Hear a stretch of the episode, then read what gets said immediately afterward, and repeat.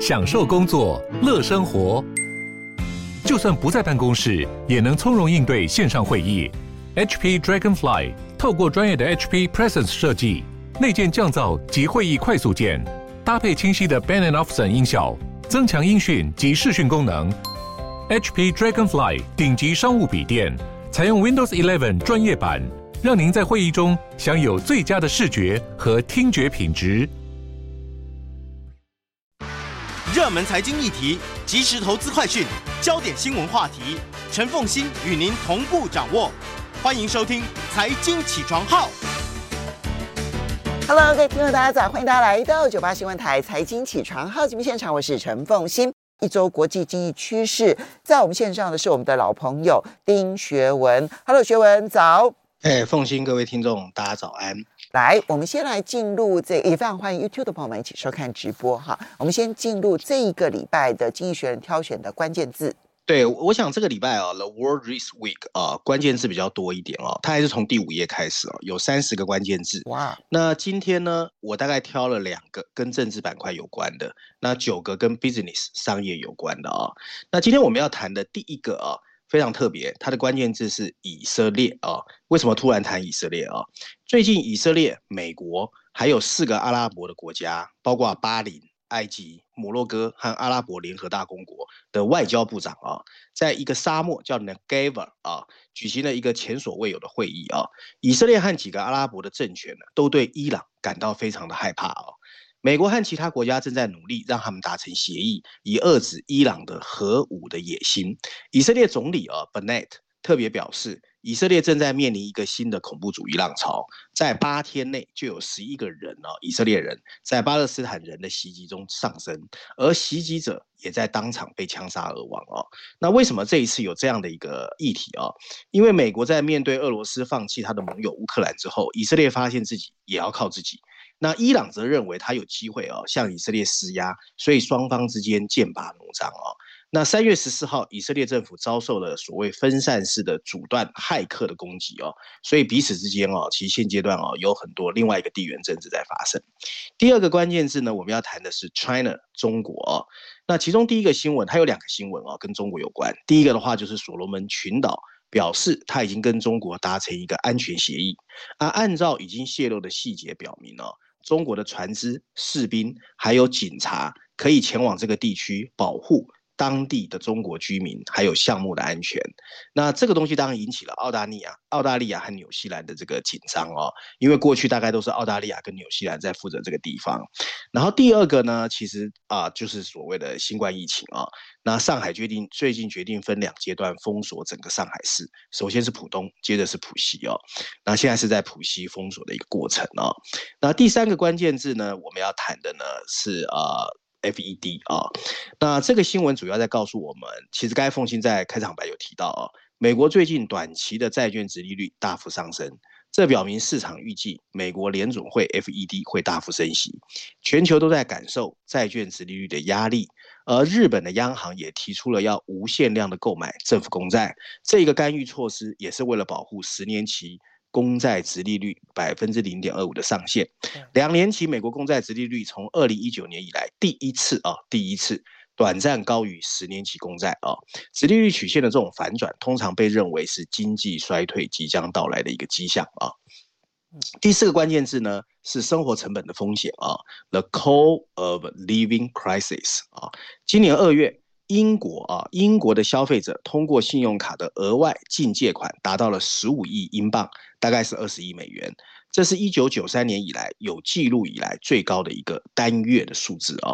那这些资料告诉我们，随着通货膨胀到三十年的最高水准，英国，然后物价正在越来越高，人们正在承担更多的债务来维持家计。英格兰银行的行长哦，Andrew Bailey 本周警告，由于 inflation 通货膨胀，消费者的收入会面临一个历史性的冲击，而通货膨胀主要当然是由能源价格推动的啊。第五个关键字呢是 inflation rate，通货膨胀。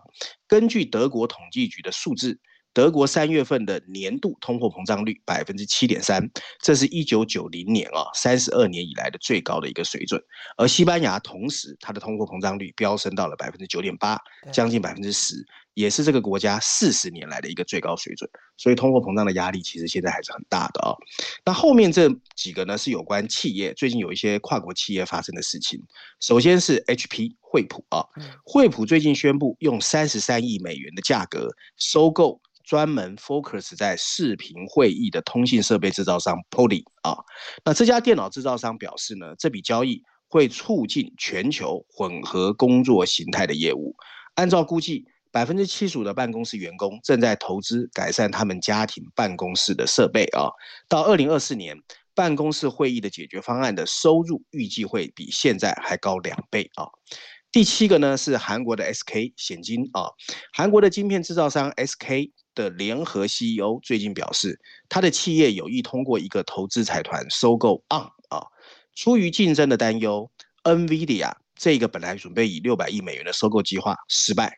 然后 SK 强调，他目前还没有明确接管怎么接管的一个具体计划。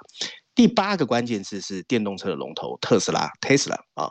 特斯拉最近宣布翻分拆股票哦，但是没有透露具体的时间和比例。这家电动车制造商哦，此前曾在二零二零年进行过一次股票分拆，当时股东每持有一股股票可以获得五股的新股。股票分割通常是为了吸引投资者的兴趣，他们可能会因为公司股票的高价格而抛售。那阿法贝和 Amaron 最近也都制定了新的股票分拆计划啊。第九个 keyword 是 Intel 啊，一份监管的档案显示，Intel 去年给他的 CEO Pat Gelsinger 的股票期权总价值一点六九五亿美元，这比原来大家估计的要来的高哦。Pat Gelsinger 二零二一年的薪资总额是一点七八六亿啊，这比 Apple 的公司 Tim Cook 啊的 CEO 的这个九千八百七十万美元还多，那很多股东就开始抗议了啊。第十个这家公司可能很很少人听过，叫 Frey Smith 啊。Frey Smith 这个人呢是联邦快递的创始人 啊。那 Frey Smith 最近准备辞职，他是一九六五年还是耶鲁大学学生的时候就创业了啊。然后他当时的教授呢觉得他不是一个会成功的人，没有想到现在这一家全球的物流巨头年销售额是八百四十亿美元。不过最近 Amazon 给他的压力很大最后一个关键字啊，尼尔森，我想媒体界人都很知道啊，尼尔森啊，有一家私募股权集团出价一百六十亿美元要收购尼尔森，把它私有化。它本来是一个上市公司啊。尼尔森的主要业务，当然都是大家都知道，就是去衡量网络和有线电视的广告覆盖率，到现在还是很多人使用。但这笔交易也是对尼尔森一号的投资。尼尔森一号是另外一个 New Platform 新平台哦，用来衡量串流媒体、网络和数位频道的收视率。所以其实整个尼尔森的经营期这几年是不大好的。嗯，其实我觉得这十一个关键字都还蛮有意思的。以色列还有这个中国，当然中国这现在的这两件事情就包括了封锁，然后还包括了这个他自己内部的一个情况，这确实都是国际所瞩目的。不过企业界的这一个几个的进展，哈，包括了像惠普。为了要让这一个居家办公这件事情，它的硬体设备更好，他所做的并购案，这看到的是一个趋势。而这个韩国 SK 想要并购安谋，好，这一家公司很重要。台湾是半导体王国，安谋如果真的落到 SK 的手上的话，对台湾影响实在太重要，太至关重要。会不会成？我们不知道。至少它展现了这个企图心。而对于全世界的半导体的 IP 来说，哈，最上游的智慧财产来说的话，它是最重要的一家公司。所以它的花落谁家还是蛮值得关注的。好，我们接着就来进看到的是《经济学人》的这一篇 Cover Story。哈，Cover Story 它的标题就已经说明了他想要阐述的内容。没错，没错，凤欣讲的很对啊，因为大家都知道，三月二十五号，其实经济学有派一个团队到基辅，专门去采访啊，Zelensky 相关的一些领导人哦，所以他的立场其实很清楚。那大家都看到这一期的封面设计，对不对？我记得他是专访，没错，对，嗯，对啊，你你会看到在暗黑的封底前啊，其实就是眉头深锁的乌克兰总统 Zelensky 啊，那在他坚毅的眼神旁边，经济学人把他的立场写了出来，为什么？乌克兰必须获胜啊！那这次经济学用了四篇文章，除了序论第一篇之外，另外呢，在 briefing 专文十五页和十七页也有两篇文章，还有在美国板块三十三页的 Lexing 专栏啊，总共四篇文章。那我们简单跟大家讲一下文章的内容。嗯，文章一开始说，当普京命令俄罗斯军队进入乌克兰的时候，他其实并不是全世界唯一一个认为他一定会赢的人。当时很多的西方分析人士都预测乌克兰在七十二个小时之内就可以被攻陷啊。不过乌克兰人的英勇还有才智推翻了这些假设。随着这个战争进入了第六周，越来越多人在思考，也许胜利的一方不会是俄罗斯，但是这会是一个重塑整个欧洲地缘政治安全的重大胜利。三月二十五号，乌克兰总统泽连斯基在基辅和经济学人对谈，他解释了人民的力量是支撑乌克兰奋勇到现在的最大秘密，以及为什么战争正在向有利于乌克兰的方向转变。他说：“我们相信胜利，这是我们的家、我们的土地、我们的独立，所有一切只是时间的问题。”战场发生的方向跟这个总统所述好像看起来雷同。在俄罗斯的进攻停滞了几个礼拜之后，乌克兰军队开始了他们的反击。三月二十九号，俄罗斯表示会缩减北方的战线，他的撤退很可能只是一个战术的安排。不过，俄罗斯实际上已经承认，他一时半载无法攻下基辅。但目前乌克兰的许多地区已经掌握在俄罗斯手中，包括南部海岸的狭长地带。俄罗斯人声称，这个地区一直是他们最关注的焦点。乌克兰在顿巴斯地区的很大部分军队随时可能被包围。即使俄罗斯的军队看来很累，士气很低，但没有人敢低估俄罗斯的火力。乌克兰的胜利意味着他们必须能够保持顿巴斯旅的完好无损，并利用他们削弱俄罗斯对备战领土的全面控制。泽连斯基还告诉《经济学人》，因此西方必须对俄罗斯实施更严厉的制裁。提供乌克兰更多的武器，包括飞机和坦克。制裁可以削弱俄罗斯长期战争的能力，武器是可以帮助乌克兰夺回领土。但北约国家拒绝向乌克兰提供他们想要的东西。鉴于西方和乌克兰的利益攸关，这违反了共同战略和愿景的失败。对乌克兰来说，一个决定性的胜利将可以阻挡俄罗斯的再次入侵。好，乌克兰我们稍微休息一下。等一下呢，进一段广告之后呢，我们再来看到，其他很明显的，从乌克兰的角度来看，乌克兰现在要怎么样子？欢迎大家回到九八新闻台财经起床号节目现场，我是陈凤欣，在我们线上是我们的老朋友丁学文，也非常欢迎 YouTube 的朋友们一起来收看直播。好，那么学文刚刚提到了，就是这里面呢，显然就是乌克兰所抱怨的。北约，你不肯提供我更多的武器，然后你们不愿意呃全面性的孤立俄罗斯这件事情，使得呃乌克兰的民众他们英勇的反抗没有办法得到支撑，所以《经济学人》其实把这个部分很明确的也也成为了《经济学人》的立场。对，我们继续把文章说完啊。嗯，然后文章后面继续再说，就是乌克兰呢，如果有能力把俄罗斯军队赶出去，他就会有能力抵制任何破坏和平的协议。只有胜利才是建立一个战后民主国家的最佳基础，因为借此乌克兰将因为没有寡头和俄罗斯的腐蚀而独树一格。对西方世界来说，这个结果也是值得努力的。乌克兰不仅可以振兴民主体制，还可以进一步强化欧洲的安全。在帝国主义盛行的三百年中，俄罗斯在欧洲发动过很多次的战争。对波兰和芬兰这些国家来说，俄罗斯就是一个入侵者。一个强大民主的乌克兰可以挫败俄罗斯的扩张主义，因为它的边界可以得到保全。短期内，一个愤怒的被击败的独裁者可以留在克里姆林宫，但最终俄罗斯有可能仿效乌克兰，通过国内改革，而不是海外冒险来解决内部的问题。这样一来，北约对预算和外交的消耗可以相对减少，美国也可以全力处理和中国的竞争。但许多西方世界似乎对这个历史机遇视而不见。尽管美国否决了向乌克兰派遣飞机，但美国仍在发挥它应有的领导作用。不过，德国对制裁的态度尽显短视，他们只想平衡因为德国想保留跟俄罗斯的贸易联系而受到的来自盟友和公众舆论的压力。法国总统马克龙。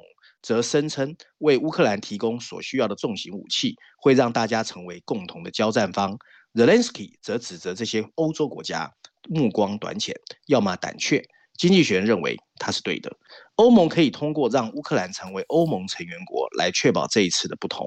对于欧盟的创始使命，在一个饱受战争蹂躏的大陆上创造和平，没有比这个时候更适合的了。让乌克兰的治理跟欧盟的治理保持一致。必然是漫长而官僚的。风险在于不应该让布鲁塞尔把乌克兰纳入，搞得好像欧欧洲硬要让他加入欧盟一样。相反的，欧盟应该热情欢迎乌克兰。另一个担忧就是马克龙正在担忧的事情，因为北约将形同公开挑衅俄罗斯。从这场战争一开始，普京就暗示西方的介入会让他们考虑使用核武器，因此西方可以明确地表示，北约不会与俄罗斯作战，因为如果他们这么做，战争会失控，然后带来灾难性的后果。然而避而不谈普京的核武械、核核威胁也有风险啊。限制乌克兰的援助会助长俄罗斯给泽连斯基带来的不稳定暂时的和平，这将进一步助长普京的威胁，为他下一次的核侵略行动埋下伏笔。相反的，更强大的武器和制裁可以标志援助程度的变化，而不是援助种类的变化。本周面对乌克兰的成功，俄罗斯暂停了在北方战事的行动，而不是升级。出于这些原因，北约最好的威慑力量是勇敢地面对普丁晦暗的威胁，并明确表示核武还有化学武器会导致俄罗斯的孤立。文章最后一段提到，冲突总是充满着不可预测性，历史上充斥着本来应该短暂但后来拖很久的战争。乌克兰只要为了求生，就赢得了第一阶段的胜利。现在乌克兰需要向前一步，因此泽连斯基需要西方世界的加倍帮忙。如果欧洲各国连一个好的或者是坏的和平结果都没办法预测，那就真的非常可怕了。好，所以《经济学人》是要帮乌克兰去呼吁全世界每一个国家都要制裁俄罗斯，然后并且北约尤其是德国要提供重型武器给乌克兰，对不对？嗯，没错。嗯，不过它里面有一段话，我不知道他是因为战争呢冲昏了头，还是怎么样。就是他提到说，俄罗斯要像乌克兰一样，然后呢自己进行内部改革，然后呢可以成为一个更好的国家。但他知不知道乌克兰的贪腐指数是非常高的？在战争前，其实其实其实凤馨啊，今天我们如果有时间啊，我有选一篇文章，我想你也会很讶异哦。就是俄罗斯的国内啊，不但没有这样，它的经济表现还比预期来的好。老百姓相对来说还是比较稳定的，所以其实我一直觉得，首先《经济学人》他这一再专访之后，他的立场是非常鲜明的，但是对或不对我不知道啊。不过另外就是说，我们站在台湾去看全世界，很多时候真实的状况跟我们想的是不一样。那媒体哦，其实有的时候是有 bias 的，没错。好，接下来我们等一下，这个在最后这一篇文章，我们希望我们可以很快的谈到。接下来你所挑选的这一篇文章，特别要来谈直利率倒挂。其实这在金融市场现在是最热门的一个话题。伦敦金融时报的社论来谈直利率倒挂到底会不会引起经济衰退？对，伦敦金融时报的这个立场哦，倒是蛮明显的，他觉得比较乐观，然后他没有那么悲观啊。他的标题直接下的是直利率曲线的倒挂。不一定会引起恐慌，债券市场最近的走势也不意味经济会衰退啊。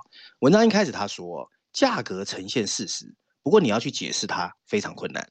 这一点在最近美国公债市场的走势最明显。作为投资者用来抵御不确定性的最安全资产，债券市场的价格变化一直被仔细的研究，来寻找投资者对总体经济前景的真实看法。所谓的直利率曲线啊。就是投资者可获得回报的差异，叫 spread 啊，取决于政府债务的到期日。它显示了一个对衰退时间的预测。令人担忧的是，它最近一直在反转。也就是说呢，长期公债的殖利率已经低于了短期公债的殖利率。这种偏离常态的现象啊。成功预示了七零年代以来美国的每一次经济衰退，直到最近这一次的 COVID-19 啊，在债券市场动荡时期出现反转的背景，由于短期和长期债券的加速抛售，美国公债市场在当时看起来好像迎来了非常糟糕的一个月啊，就是二零二零年的三月。那疫情的预测只能靠侥幸，但殖利率反转的预测能力常常被引用的原因是，投资者只有在相信。未来利率会低于现在的情况下，才会让政府用比较高的成本在短期内贷款，而央行只有在试图避免经济衰退的时候，也才会允许这种情况发生。上个礼拜，十年期公债和两年期美国公债的殖利率差异接近于零，这个事实似乎给市场和 FED 带来了警钟。可是，目前其实我们还不需要担心，由于反转还有一些其他的解释，但这并不意味经济衰退会自然而然的随之而来。有一些人担心，这种反转表示市场不相信美国 FED 的说法，也就是美国联准会可以在不太影响就业的情况下就收紧货币政策，并且认为在他政策推动美国经济不利后，他很可能又会不得不降低利率。美国联准会主席鲍尔一直表示，在就业受到冲击之前，经济有相当大的降温空间，但是引导像美国经济这么复杂的东西走向软着陆，说起来容易，做起来难。市场对于此怀疑态度是可以理解的。对潜在反转的另外一个解释就是，债券市场支持美国联准会的战略，并相信通货膨胀将在长期长期内稳定下来。更令人担忧的前景是长期利率的急剧上升，这将表明市场相信。为了实现价格的稳定，在一段时间内需要提高利率。现在股市的走势告诉我们，许多投资者仍然看涨 S M P 五百没有持续下跌的迹象。文章最后一段提到，不管怎么样，我们都有充分的理由相信这一次 different 不一样啊。在央行持有大量长期债务的今天。殖利率反转的预测能力从来没有得过真正的 test 验证。美国联准会既要设定主要的短期政策利率水准，还要管理好自己庞大的国债。鲍尔已经相信，央行会先提高短期的利率，然后才会考虑出售长期的债券。如果市场相信美国 FED 会坚持这个政策，反转的殖利率曲线就有它的意义。从历史上看，殖利率曲线反转可能预示经济衰退，但反转在过去的意义并不排除现在或未来出现不同的结果。就像所有优秀的经济学家都知道的，在任何新的学说出现之前，都会出现一次 exception 例外。好，所以伦敦金融时报认为，因为美国联准会在过去买了过多的债券，而他现在呢，必须要先清理他的手上的这一些债券。清理的过程目标是先提高短期的利率，而不是提高长期的利率。因此，现在看到的只利率倒挂，应该是联准会操作的结果，而并不是真的大家预期经济衰退。没错，他的想法就是这样。哦、好乐观。好，我跟你讲，嗯，不过金融市场也有一句话，就是但凡你相信这一次不一样，通常都会跌大跤。好，我们就拭目以待了哦。好，接下来我们再来看到的是。呃，你挑选的这篇文章要来特别谈佛罗里达对于美国的启示，这个是《经济学人》的序论的文章。对，其实如果不是因为《经济学人》去专访啊，Zelensky，我觉得《经济学人》这一次本来要有这个为封面故事，因为这次有九篇文章，而且《经济学人》还有一个特别报道，在第四十页有八篇文章，加上序论第二篇啊。不过呢，其实是这一次这一本杂志虽然封面是放乌克兰啊，不过我觉得 已经让我们开始看到。一些呃隧道尽头的光亮啊、哦，所以除了美国有一些正面消息出来之外，其实下一篇俄罗斯也是这样啊、哦。嗯，那这篇文章在序论第二篇，它的标题直接是写的是 Sunshine State 阳光之州，然后补充标题写的是。美国能从佛罗里达的繁荣中学到什么？最近佛罗里达表现很好哦，他对环境、政治和经济都有启示。那在八篇特别报道里面啊，他也特别针对啊所谓的经济、科技、政策、政治、环保以及美国的未来也有一些分析。那这一次呢，带队的是他的一个呃社会科技和政治方面的资深记者啊，人在旧金山，叫 Alexandra Bass 啊。嗯。那我简单跟大家讲一下啊，经济学人怎么看佛罗里达和美国啊？他文章一开始说，佛罗里达呢，很多人都知道它是美国最南部的一个州，所以被被很多人都认为它在边缘地方啊。关于佛罗里达人的犯罪新闻倒是比较多，很多人会看到啊，很多年轻人喜欢去那里玩，所以有一些大麻、酒精啊，顶多就是还有鳄鱼的新闻，因为常常有鳄鱼跑上岸啊，这让大家对佛罗里达人有一种古怪的刻板现象。许多人把佛罗里达跟退休乡下人，甚至那边有个迪士尼的米老鼠联系在一起。事实上，佛罗里达现在已经是美国大部分地区的一个象征，甚至可以说是整个美国的中心。为什么这么说？就像经济学人在本周特别报道，大家如果有空可以去看啊。佛罗里达正在崛起。二零一零年到二零二零年十年间，它的人口增长率是全美国平均的两倍。佛罗里达已经超过纽约，成为美国第三大的人口州，仅次于加州和德州。它还拥有充满活力和多样性的人口结构，尤其是西班牙裔啊。它现在也是美国和所有外国移民如果移民到美国首选之地。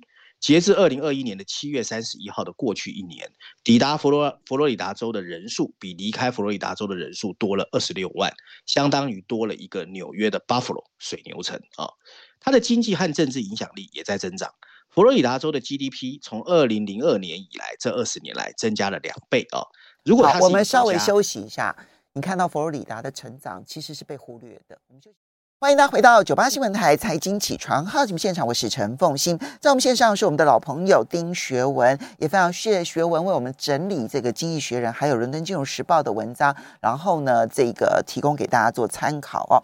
好，那么嗯，刚刚提到了佛罗里达，所以佛罗里达的成长完全没有在人的眼皮之下看到，现在再回头去看才发现，哇，它成长速度很快耶。没错，尤其在疫情这几年哦，它表现还是很好哦。如果我们把佛罗里达看成一个国家哦，它其实现在已经是全球第十五大的经济体，比墨西哥和印尼还要大。他最近还获得了第三十次选举人团的投票哦，拥有赢得总统大选需要票数的十分之一以上，这个影响力是很大的哦。佛罗里达州现在已经是美国最大的摇摆州，在过去的十二次总统选举中，除了其中的两次，佛罗里达州都投票支持了最后的获胜者。佛罗里达州也是音乐家、运动员和前总统的故乡，无论好坏。它都是文化潮流的引领者，也是跟新冠病毒相关的政府限制斗争的一个起点。美国人忽视了这个强大地区面临的风险，它也有风险啊、所以经济学建议他们要吸取教训。首先，佛罗里达州。呃，指出了更广泛的世代战争，它的居民包含了数百万希望限制政府开支的退休的美国人，即使他们使用的也是政府计划，譬如说老年人的医疗保险。与此同时，佛罗里达州的年轻人也希望看到对自己未来有利的未来投资。他们发现，像迈阿密这样的都市，生活成本已经越来越高，年轻人也越来越受到佛罗里达州面临的威胁的影响。最重要就是环保问题哦。其实本来环境是佛罗里达州最有吸引力的地方，但现在也面临非常大的脆弱性，其中就是海平面的上升，它五分之一的房地产面临巨大的洪水风险啊，所以最近当选了共和党的州长哦，Ron DeSantis。就是因为一个环保主义而当选的啊、哦，在政治上，佛罗里达州已经体现了共和党还有他向右的倾斜哦。如果佛罗里达州的川普决定在二零二四年不选举，现在的州长有可能获得共和党总统的提名啊、哦。十年前，民主党人声称在这个地方比共和党人多了五十五万的选民，但今天他们已经落后了共和党四点三万人啊、哦。嗯、那。事实上，民主党正在努力摆脱共和党人给他们的社会主义的标签，因为呢，让许多选民，尤其西班牙的选民望而却步。最后，佛罗里达州提供了一个经济政策的案例研究，就是他不征所得税啊，这增强了他的吸引力。佛罗里达州的领导人非常轻商。这场疫情促使人们和企业重新考虑自己的立足点，这导致很多人从高税收的加州和纽约迁到佛罗里达和德州，而这两个州都支持商业，税收比较轻。矽谷和华尔街的人被吸引到这个地方，因为这里的政客也欢迎他们，从来不谴责他们的成功。其他各州已经开始在仿效佛罗里达州的低税收、低支出模式，但是这个经济学认为不现实，也不可取。不过，佛罗里达州的成功应该让那些打算继续加税、制定新法规和毁谤成功企业的州暂时停止动作。随着美国人口的达到顶峰，各州会开始争夺人人才啊。那些被证明是生活和工作的好地方，会得到经济增长的回报。文章最后提到，佛罗里达本身也有值得借鉴的经验，它有过度依赖房地产繁荣而萧条的历史。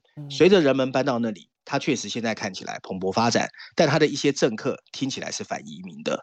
他应该好好处理不断上升的生活成本和陈旧的基础设施。对于那些对自由有着广泛而包容的解释的人来说，立法机构的右倾也令人担忧。在这一周，他的州长签署了一个教育中的父母权利，也被称为说不要说到同志相关的意见，其实是跟这个同性恋有关的。尽管如此。佛罗里达的人口激增和努力向上，对我们还是有启发性。如果你愿意，你可以嘲笑佛罗里达人，但绝对不要低估这一个州。因为佛罗里达政策，我现在听起来就太接近《经济学人》所理想的一个经济自由、自由经济的一个体系了，对不对？哈，啊，没错。接下来我们再来看到的是，你刚刚特别提到，《经济学人》在这一次呢经济板块当中呢，其实还是很诚实的告诉大家，其实目前对于俄罗斯的制裁根本没有像他想象中的这么严重，对俄罗斯的影响没有那么大。没错，没错。我不知道凤馨是不是有很意外啊？我不意外，因为我有看数据。啊、okay, okay. 那在财经板块第六篇第六十三页啊，它的标题直接下的是 “Wounded Bear”，受伤的熊。补充标题写的是，在这一次前所未有的严厉制裁下，俄罗斯的经济状况到底怎么样？其实比你想象的要好哦。文章一开始他说，为了回应俄罗斯入侵乌克兰，西方发动了经济制裁。美国禁止向俄罗斯出售很多的商品，跨国大企业也在撤出，许多国家总共冻结了俄罗斯百分之六十的外汇存底，它的目的就是让俄罗斯经济自由落体，而惩罚普京的侵略行为。在入侵后的一个礼拜，卢布对美元下跌了三分之一以上，许多俄罗斯企业的股价也暴跌。那西方的战略还在按计划进行吗？俄罗斯市场的混乱。其实已经平息。从三月初的低点以来，卢布大幅升值，现在已经跟发动战争前差不多。而俄罗斯的股市下跌了三分之一，但从那之后也开始稳定下来。政府和大多数企业都在继续支付外币的债券，银行挤兑也已经结束，大部分的俄罗斯人已经把钱存回了自己的账户。有一系列的稳定政策帮助整个市场的稳定，有些是传统的方式，央行把利率从百分之九点五提高到百分之二十，这鼓励人们持有俄罗斯的有息资产。其他政策则不那么传统，政府颁布法令，出口商必须把八成的外汇收入兑换成卢布。用央行的委婉说法，莫斯科证券交易所的交易已经变成了一个可商议的市场。卖空被禁止，非居民在四月一号以前不能抛售股票。然而，实体经济在某些方面也跟金融市场一样，表现比想象来得好。每周的消费物价指数显示，哦，从三月初以来，CPI 上涨了百分之五。许多外国企业退出，减少了商品的供应，而货币贬值和制裁使得进口商品变得很贵。不过，不是所有的东西都变得很贵。你譬如说，呃，俄罗斯人喜欢喝的伏特加，因为是在俄罗斯生产的，价格就没什么改变。油、汽油价格也大致相同。尽管现在还为时过早，但几乎没有证据表明经济活动有受到重大的打击。OECD 有一个数据啊、哦，截至三月二十六号的前一周。俄罗斯的 GDP 还比前一年高了百分之五啊！那经济学人也去收集了网络的一些实时的数据啊、哦，譬如说电力消耗和货物的铁路装载量，对，看起来也在持续。俄罗斯最大的贷款机构啊，俄罗斯联邦储备银行制作的一份支出追踪数据也表示，他们在上升。这在一定程度上反映了人们在价格上涨之前有在囤积商品，而家用电器方面的支出最强劲，不过服务支出稍微降了一点点啊、哦，不过仍然比疫情期间健康的多。俄罗斯有没有风险？有风险，有三个啊。第一个就是说呢，随着战争持续，普通的俄罗斯人会不会开始担心？然后就像克里米亚战争那个时候，然后减少支出啊。第二个问题就是随着制裁的封锁，企业有实体经济的生产。会不会停止啊？那目前俄罗斯的航空业看起来最脆弱，汽车业也是如此。那第三个呢，就是最重要的因素，就是跟俄罗斯的化石燃料出口有关。尽管大家对它实施了制裁，不过俄罗斯仍然每个月向外国买家出售价值超过一百亿美元的石油，相当于战前的四分之一。天然气和其他的石油产品的收入也在流入，这提供一个宝贵的外汇来源。他可以用它从中立或友好的国家购买一些消费品和零组件。那除非上面这三种情况发生变化，否则俄罗斯经济可能会让预测它糟糕的人非常失望。嗯，这里面他其实嗯花了力气去实时的查核它的电力使用的状况，还有铁路运输的状况。其实我们现在在看说啊，什么是真新闻，什么是假新闻？有的时候我们有很难去分辨它的真伪。有一些基础的数据可以帮助我们去分辨到底这个预测到底准或者是不准哈。所以，哦，这这这两个指标就是很有名的李克强指标三大三大指标之一嘛，嗯、对不对哈？没错。这样看起来，俄罗斯内部至少它的经济运转还是如常，这个是最重要的。